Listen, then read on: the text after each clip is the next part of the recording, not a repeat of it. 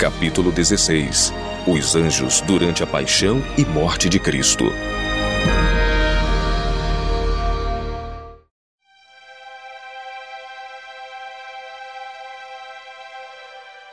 Jesus e os discípulos vão ao Getsemane.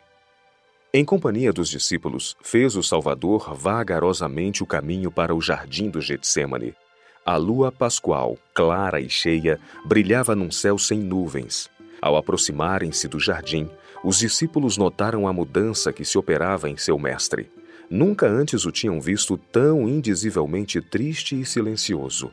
À medida que avançava, mais se aprofundava essa estranha tristeza.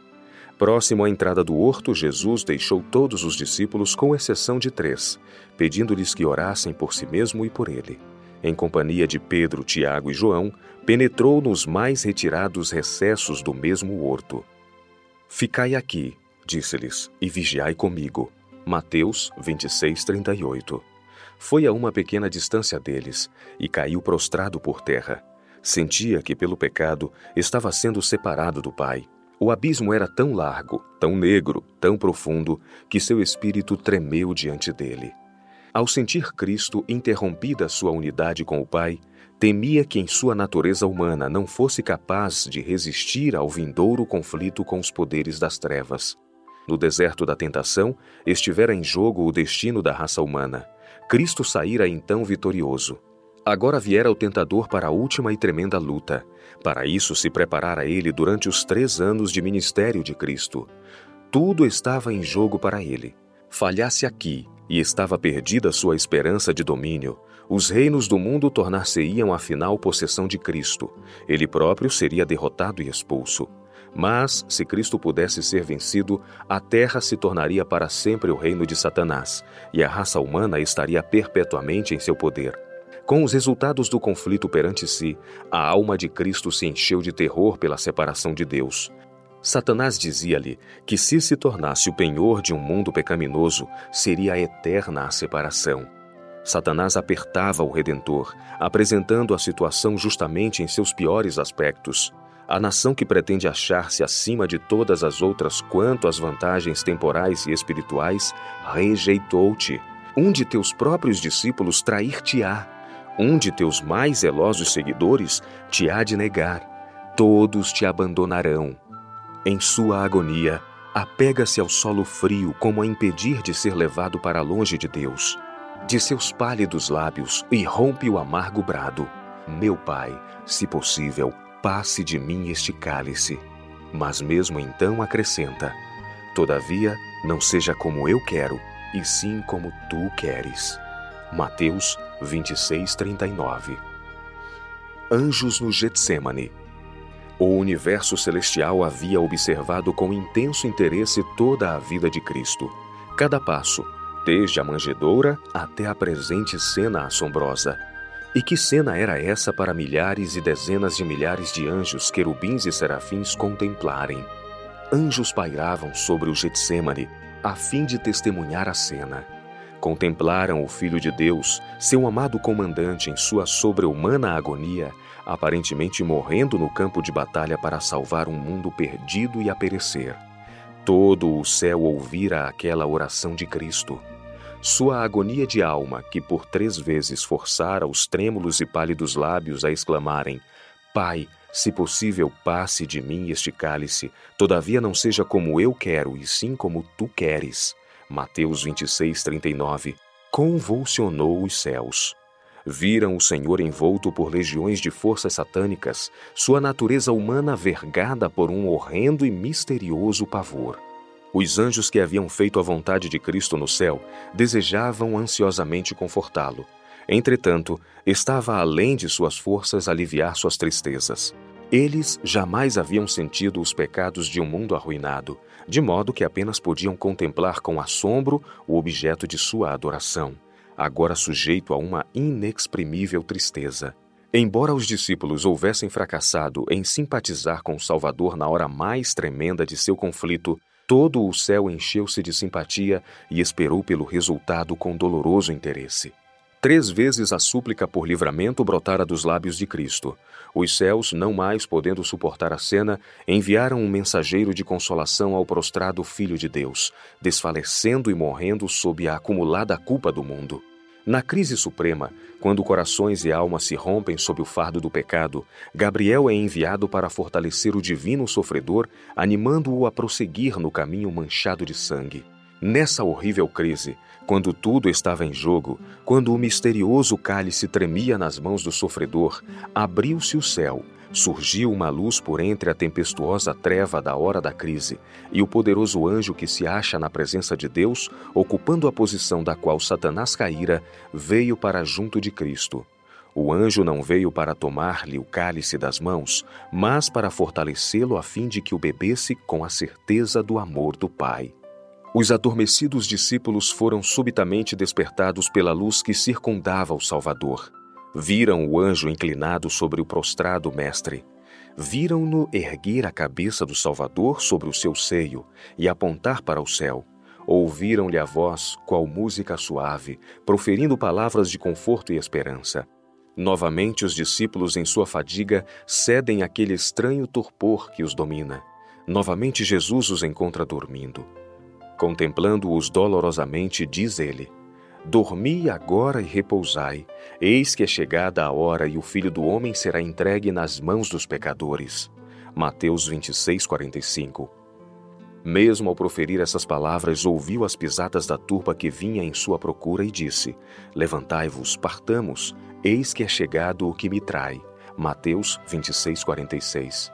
Nenhum vestígio de sua recente agonia se podia divisar ao adiantar-se Jesus para enfrentar o traidor. Achando-se à frente dos discípulos, disse: A quem buscais? Responderam: A Jesus o Nazareno. Jesus disse: Sou eu. João 18, 4 e 5. Cristo tinha poder para livrar a si mesmo. Quando ele proferiu as palavras no Getsemane, Sou eu, João 18,5 foi imediatamente circundado pelos anjos, e aquela turba teve todas as evidências que podiam ou queriam ter de que Cristo possuía o poder de Deus. Foi difícil para os anjos suportar a cena. Eles teriam libertado Jesus, mas os anjos em comando não lhes permitiram. Jesus sabia que os anjos testemunhavam a cena de sua humilhação o mais débil dos anjos teria sido capaz de fazer a multidão prostrar-se sem forças, libertando a Cristo. O anjo que há pouco estivera confortando a Jesus interpôs-se entre ele e a multidão. Uma luz divina iluminou o rosto do Salvador, e uma como que pomba pairou sobre ele. Em presença dessa divina glória, a turba assassina não pôde permanecer um momento. Cambalearam em recuo, Sacerdotes, anciãos, soldados e o próprio Judas caíram como mortos por terra. Rapidamente, porém, mudou a cena.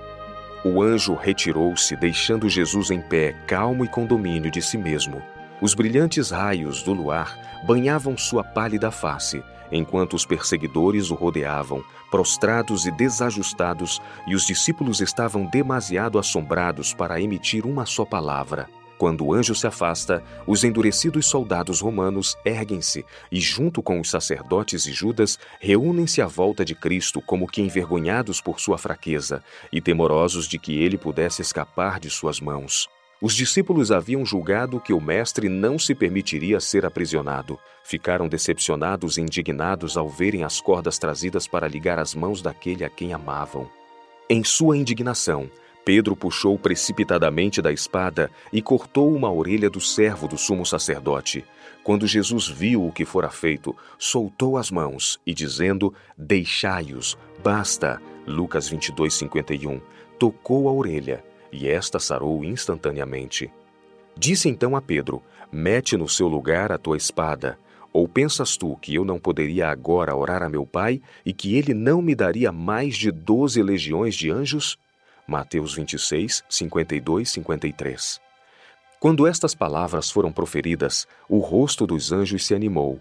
Desejaram nesse exato momento cercar seu comandante e dispersar a vil turba. Outra vez, porém, a tristeza estampou-se em suas faces ao Jesus acrescentar: Como, pois, se cumpririam as Escrituras que dizem que assim convém que aconteça? Mateus 26, 54. O coração dos discípulos também imergiu em desespero e amargo desapontamento quando viram Jesus deixando-se levar pela turba. Ante a corte de Anás e Caifás. Cristo deveria ser julgado formalmente perante o Sinédrio, mas perante Anás foi submetido a um julgamento preliminar. Quando o conselho se ajuntara no tribunal, Caifás tomou seu lugar como presidente. Contemplando o prisioneiro, ele foi tomado de admiração pela nobreza e dignidade de seu porte. Sobreveio-lhe a convicção de que esse homem tinha parentesco divino. Logo a seguir, baniu desdenhosamente essa ideia. Todo o céu presenciou o tratamento cruel dispensado a Cristo.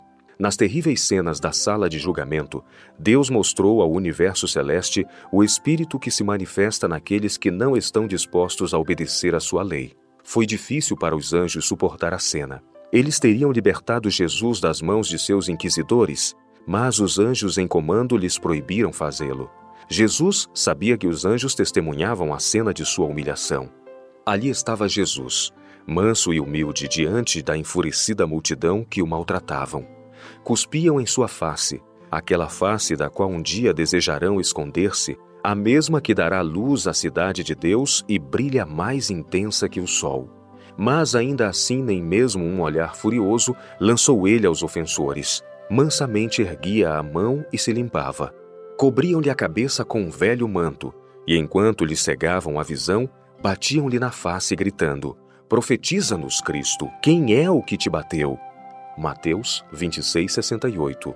Houve comoção entre os anjos teriam vindo imediatamente resgatar o Salvador, mas o anjo comandante impediu-os de o fazerem.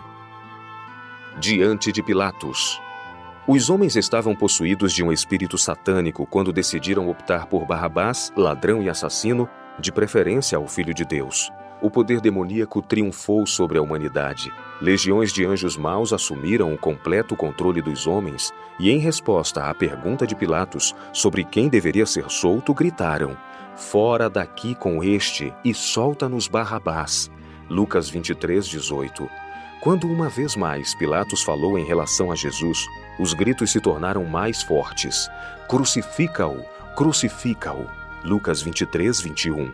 Cedendo o controle aos agentes demoníacos, os homens tomaram posição ao lado do grande apóstata. Os mundos não caídos contemplavam esta cena com assombro, incapazes de compreender o nível de degradação ocasionado pelo pecado. Legiões de anjos maus controlavam sacerdotes e dirigentes, e, mediante os mesmos, prosseguiam as sugestões de Satanás quanto a persuadir e tentar o povo, através de falsidades e subornos, a rejeitar o Filho de Deus e a escolher um ladrão e assassino em seu lugar. Que cena era essa? para ser contemplada por Deus, serafins e querubins. O Filho unigênito de Deus, a majestade do céu, o Rei da glória, sendo zombado, insultado, escarnecido, rejeitado e crucificado por aqueles a quem viera salvar, os quais se haviam entregado ao controle de Satanás. Os anjos que contemplavam a cena perceberam as convicções de Pilatos e registraram sua simpatia por Jesus. Satanás e seus anjos tentavam Pilatos e procuravam conduzi-lo à sua própria ruína. Sugeriram-lhe que, se não tomasse parte na condenação de Jesus, outros o fariam. Mesmo então Pilatos não foi deixado a agir às cegas. Uma mensagem de Deus o advertiu do que estava para cometer. Em resposta às orações de Cristo, a esposa de Pilatos foi visitada por um anjo do céu e vira em sonho o Salvador e com ele conversara. Contemplou-o em julgamento no tribunal. Viu-lhe as mãos firmemente ligadas como as de um criminoso. Viu Herodes e seus soldados praticando sua terrível ação. Ouviu os sacerdotes e príncipes, cheios de inveja e perversidade, acusando furiosamente. Ouviu as palavras: Nós temos uma lei e, segundo a nossa lei, deve morrer. João 19, 7. Viu Pilatos entregar Jesus aos açoites depois de haver declarado: não acho nele crime algum. João 19:4. Ouviu a condenação pronunciada por Pilatos e viu-o entregar Cristo a seus matadores. Viu a cruz erguida no Calvário, viu a terra envolta em trevas e ouviu o misterioso brado: Está consumado. João 19:30. Ainda outra cena se lhe deparou ao olhar viu Cristo sentado sobre uma grande nuvem branca, enquanto a terra vacilava no espaço e seus assassinos fugiam da presença de sua glória. Com um grito de terror despertou ela e escreveu imediatamente a Pilatos palavras de advertência. Enquanto Pilatos hesitava quanto ao que havia de fazer, um mensageiro, abrindo apressadamente caminho por entre a multidão, passou-lhe uma carta de sua esposa que dizia: Não entres na questão deste justo, porque num sonho muito sofri por causa dele. Mateus 27, 19. Pilatos empalideceu. Estava confuso ante suas próprias contraditórias emoções, mas enquanto demorava, os sacerdotes e príncipes inflamavam ainda mais o espírito do povo. Pilatos anelava libertar a Jesus, viu, porém, que não podia fazer isso e conservar ainda sua posição e honra. De preferência a perder seu poder no mundo, escolheu sacrificar uma vida inocente. Pilatos cedeu às exigências da turba. A arriscar sua posição, preferiu entregar Jesus para ser crucificado. A crucifixão de Cristo. O Filho de Deus foi entregue ao povo para ser crucificado. Puseram sobre ele uma pesada cruz, mas Jesus desmaiou sob o enorme fardo. Encontraram então um homem que, embora não houvesse professado abertamente sua fé em Cristo, cria nele. Colocaram sobre este a cruz, e ele a conduziu ao lugar fatal. Companhias de anjos formavam-se nos ares sobre o ar. Quem presenciou estas cenas? O universo celestial, Deus Pai, Satanás e seus anjos. Anjos celestes ouviram as palavras zombeteiras e escarnecedoras e viram o sacudir das cabeças. Alegremente, haver-se-iam colocado ao lado do Filho de Deus em sua humilhação e angústia corporal, mas não lhes foi permitido fazê-lo. Salvou os outros e a si mesmo não pode salvar-se.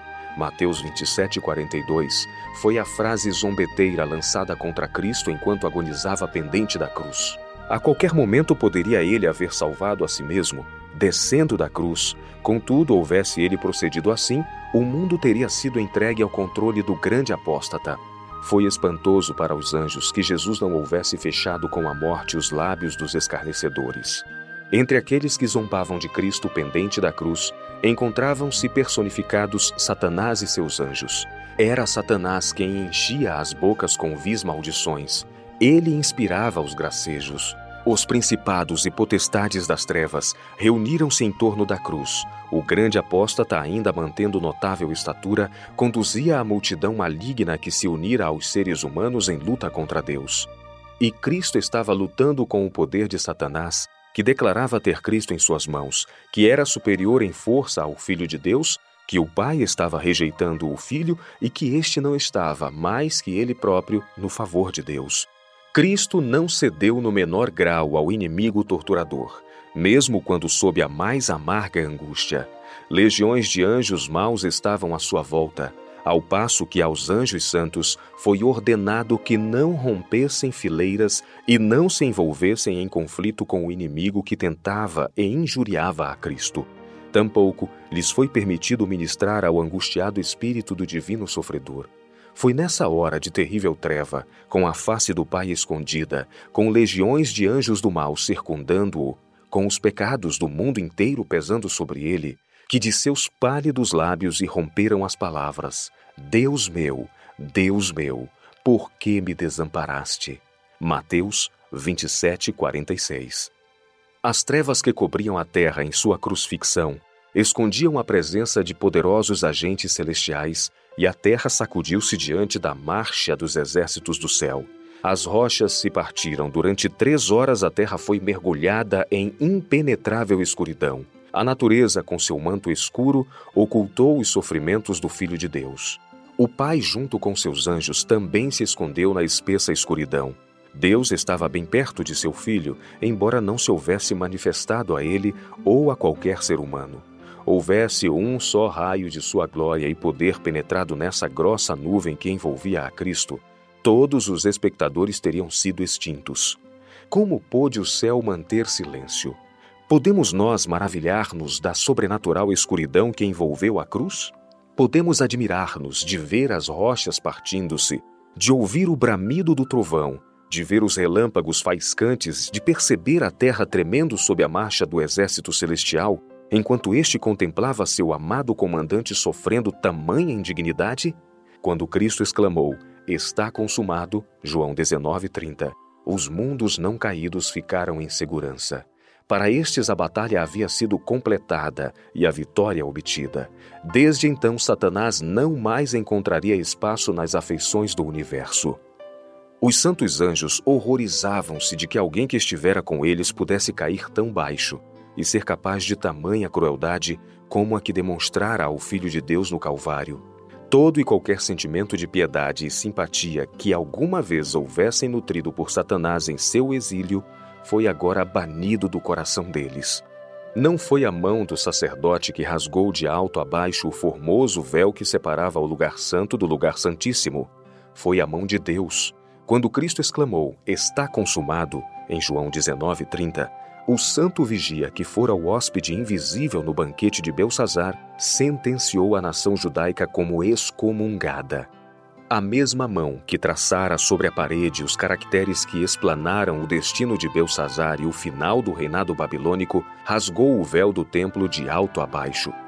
Eles, os líderes judeus, retiraram seu corpo da cruz e o depositaram na tumba nova de José, rolando uma grande pedra sobre a porta do sepulcro, alegando como razão para assim procederem o risco de virem os discípulos à noite para roubar o corpo. Anjos maus exultavam ao redor da sepultura, pois imaginavam que Cristo havia sido vencido. Um grupo de soldados romanos fora posto a manter guarda junto à tumba, e as maiores precauções imagináveis haviam sido postas em prática pelos judeus para que seu triunfo fosse completo. Todavia, anjos celestiais guardavam o lugar em que seu amado comandante dormia. Não foi senão por ocasião da morte de Cristo que o caráter de Satanás se revelou claramente aos anjos e aos mundos não caídos. Foi então que as mentiras e acusações daquele que antes fora um exaltado anjo apareceram em sua verdadeira luz. A morte de Cristo na cruz assegurou a destruição daquele que possui o poder da morte, que foi o originador do pecado. Quando Satanás for destruído, não haverá ninguém para tentar outro a pecar a expiação jamais necessitará ser repetida e não existirá o risco de uma nova rebelião no universo de Deus. A única medida capaz de vencer o pecado neste mundo de trevas evitará que novamente o pecado brote no céu. O significado da morte de Cristo será percebido por santos e anjos. Homens caídos não teriam um lar no paraíso de Deus sem o Cordeiro morto desde a fundação do mundo. Os anjos atribuem honra e glória a Cristo pois nem mesmo eles se encontram seguros, exceto ao contemplarem os sofrimentos do Filho de Deus. É através da eficácia da cruz que os anjos do céu são protegidos contra a apostasia. Sem a cruz, eles não se encontrariam em maior segurança contra o mal do que os anjos estavam antes da queda de Satanás. A perfeição angélica fracassou no céu, a perfeição humana fracassou no Éden.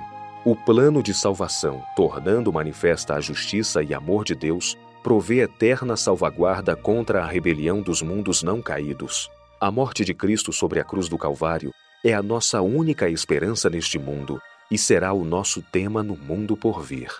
Cristo, em sua vida e morte, respondeu para sempre a profunda e ampla questão quanto a se existe um Deus abnegado e se Deus é luz e amor. Foi esta a questão surgida nos mundos lá de cima, o que representou o início do afastamento de Satanás em relação a Deus. A mudança ou abolição das leis de seu governo nas cortes celestiais fora exigida como evidência do amor de Deus.